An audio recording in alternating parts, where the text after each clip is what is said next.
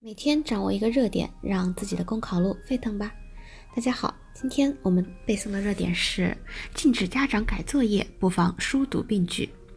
近日，部分学校给家长布置作业，甚至让家长批改作业的作业乱象引发热议。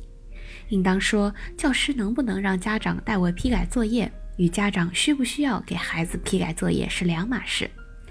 从一定程度上说，家长给孩子批改作业是辅助孩子学习的一种方式，发现问题、指出问题、督促孩子解决问题，对于帮助孩子建立好的学习习惯很有帮助。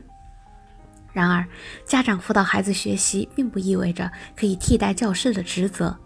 批改作业是教师的职责，对于教师来说，这种形式不只是了解学生个体的学习状况，更重要的是整体把握所有学生对教学的掌握程度。反过来调整教学，显然在职责之外的这种功能也是不能代替的。实际上，这种乱象背后除了师德师风的问题外，还有其他因素影响。首先，孩子作业负担重，教师批改作业的量自然水涨船高。其次，中小学大班额的现象也不容忽视。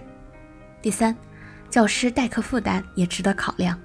中小学主课教师、骨干教师代班多是普遍现象，这些因素的叠加，一些教师把学生作业交给家长批改也是情非得已。所以，禁止家长批改作业还需疏读并举。一方面，应该规定在义务教育阶段，学校不得给学生家长布置作业，或让学生家长代为批改作业；另一方面，通过切实推进素质教育，改变对学生的评价方式。消除起跑线的焦虑，真正让中小学生的课业负担降下来。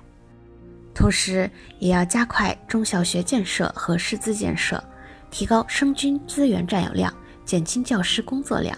好了，以上就是今天的热点分享。获得文字版内容，请关注微信公众号“公考提分营”。让我们明天再见。